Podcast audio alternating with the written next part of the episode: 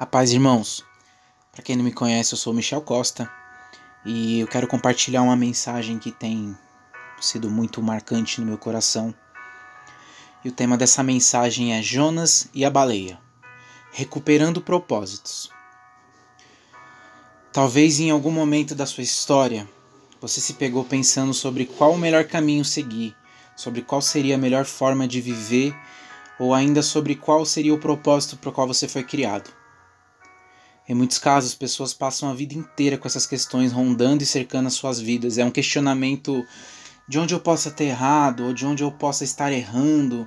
Isso se torna algo tão frequente para muitos que chega a ser como se fosse uma tatuagem que fica colada ali em você e onde quer que você vá, ela tá com você, ela não te deixa nunca mais. Muitas vezes, quando a gente não sabe como prosseguir em algum caminho ou como fazer alguma coisa, o ideal é que a gente volte a procurar por um manual, por uma ajuda ou uma consulta que nos faça entender e endireitar aquilo que a gente precisa fazer. No caso da vida, não há um caminho ou uma consulta melhor do que o próprio Criador, que através da Sua palavra fez um manual de vida para cada um de nós, que é a Bíblia. A palavra de Deus diz em, no, no Evangelho de João, capítulo 1, dos versículos 1 ao 4 no princípio era o Verbo, e o Verbo estava com Deus, e o Verbo era Deus. Ele estava no princípio com Deus, todas as coisas foram feitas por ele, e sem ele nada do que foi feito se fez. Nele estava a vida, e a vida era a luz dos homens. Ele, na qual essa palavra diz, é Jesus.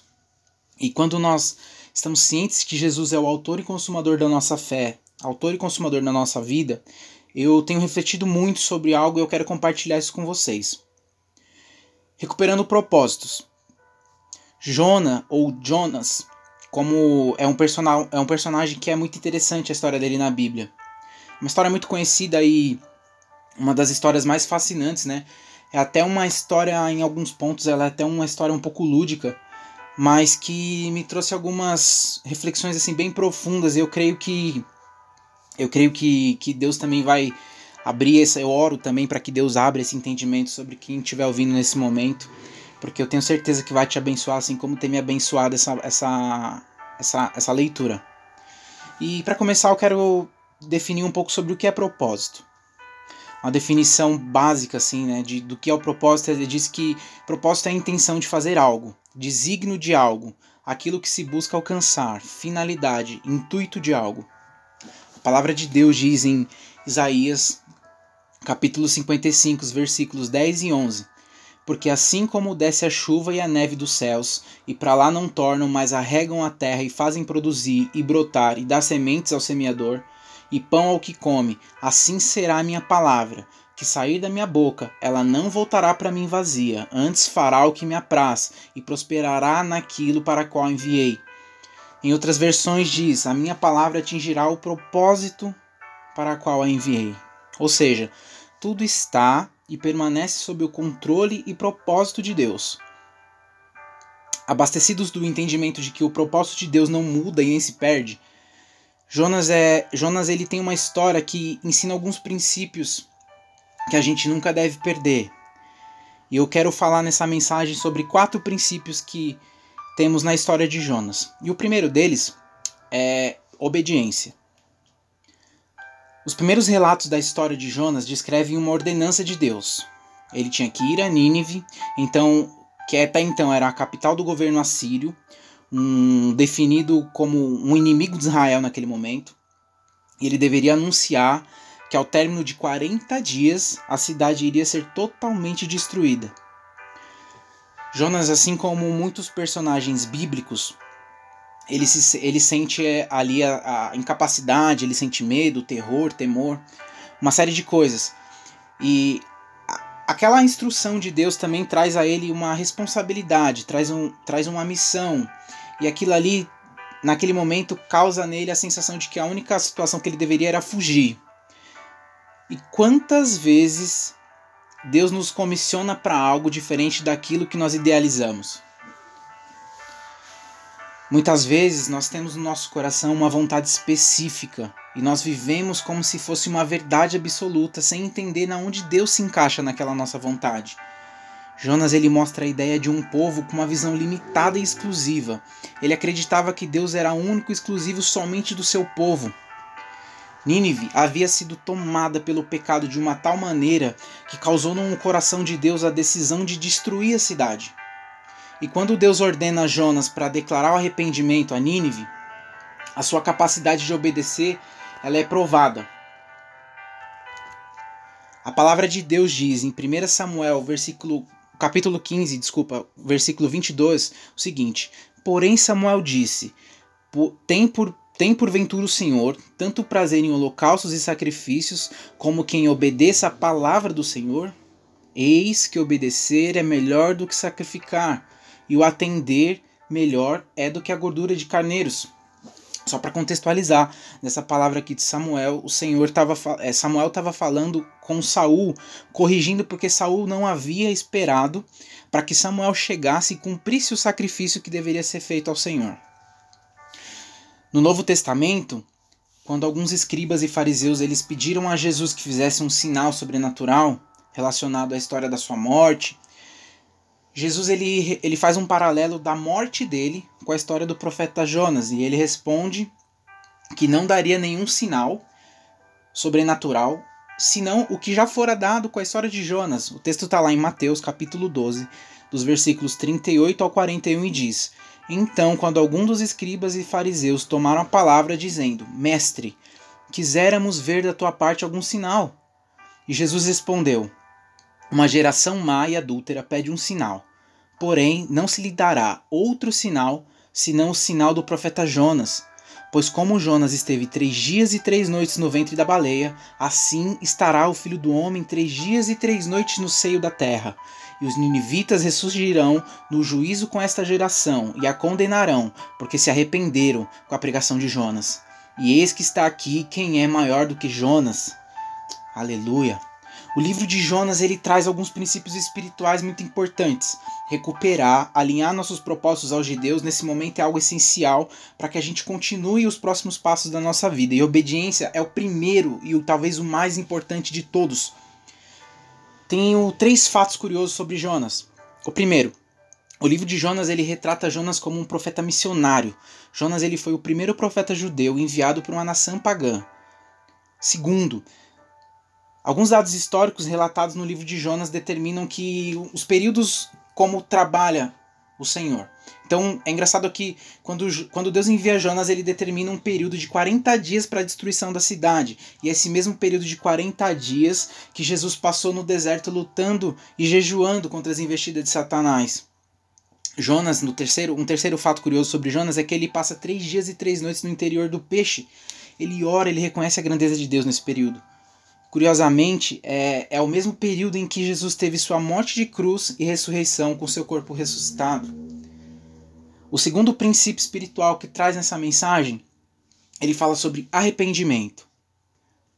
Resumidamente, a história de Jonas ela já é muito conhecida, a gente já sabe, né? É uma história muito comentada, tal, até mesmo em contextos infantis. Mas o segundo ponto que eu trago sobre essa reflexão, nessa mensagem, é sobre o arrependimento. E arrepender-se de algo, algo é, é, é extremamente complicado.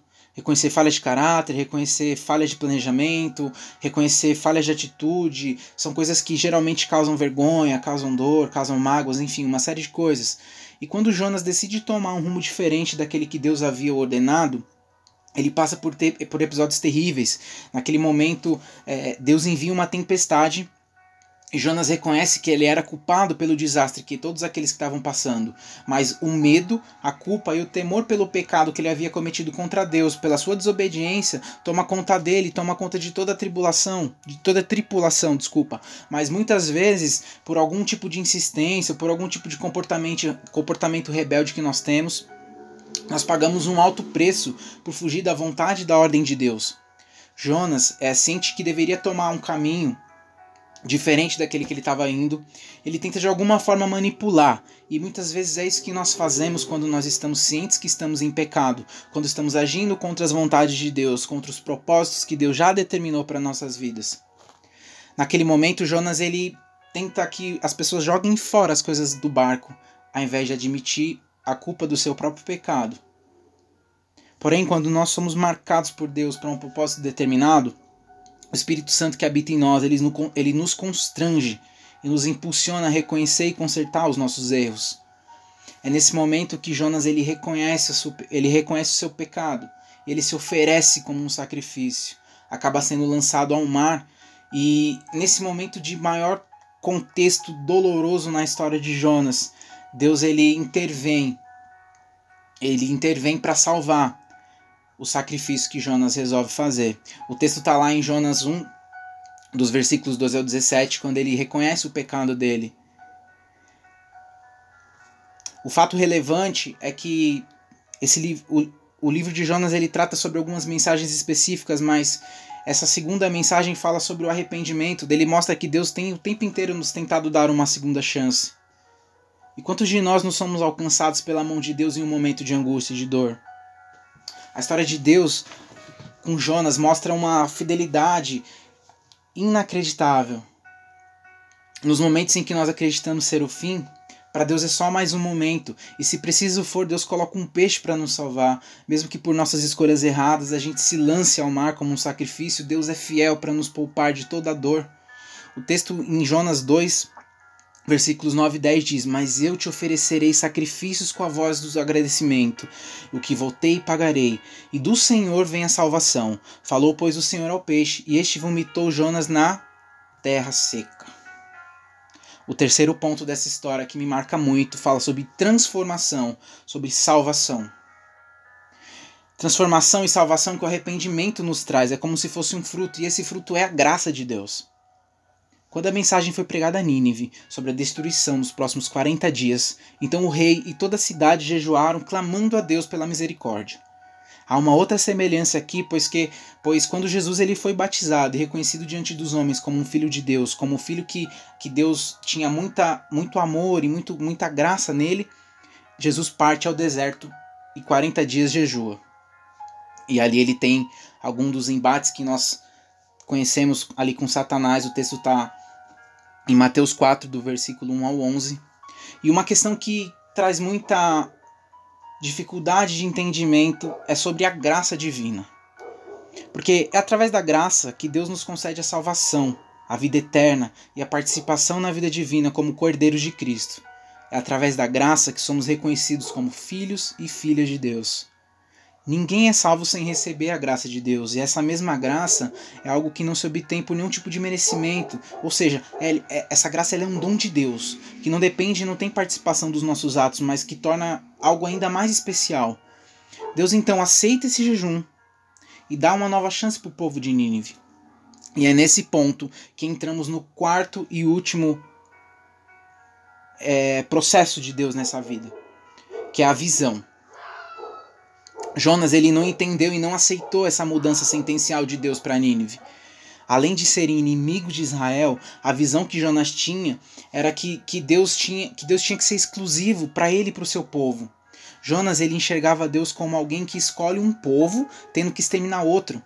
Quando nos conectamos aos propósitos de Deus, nós entendemos que ele não exclui nem dá privilégios para ninguém. Os filhos de Deus são iguais para ele.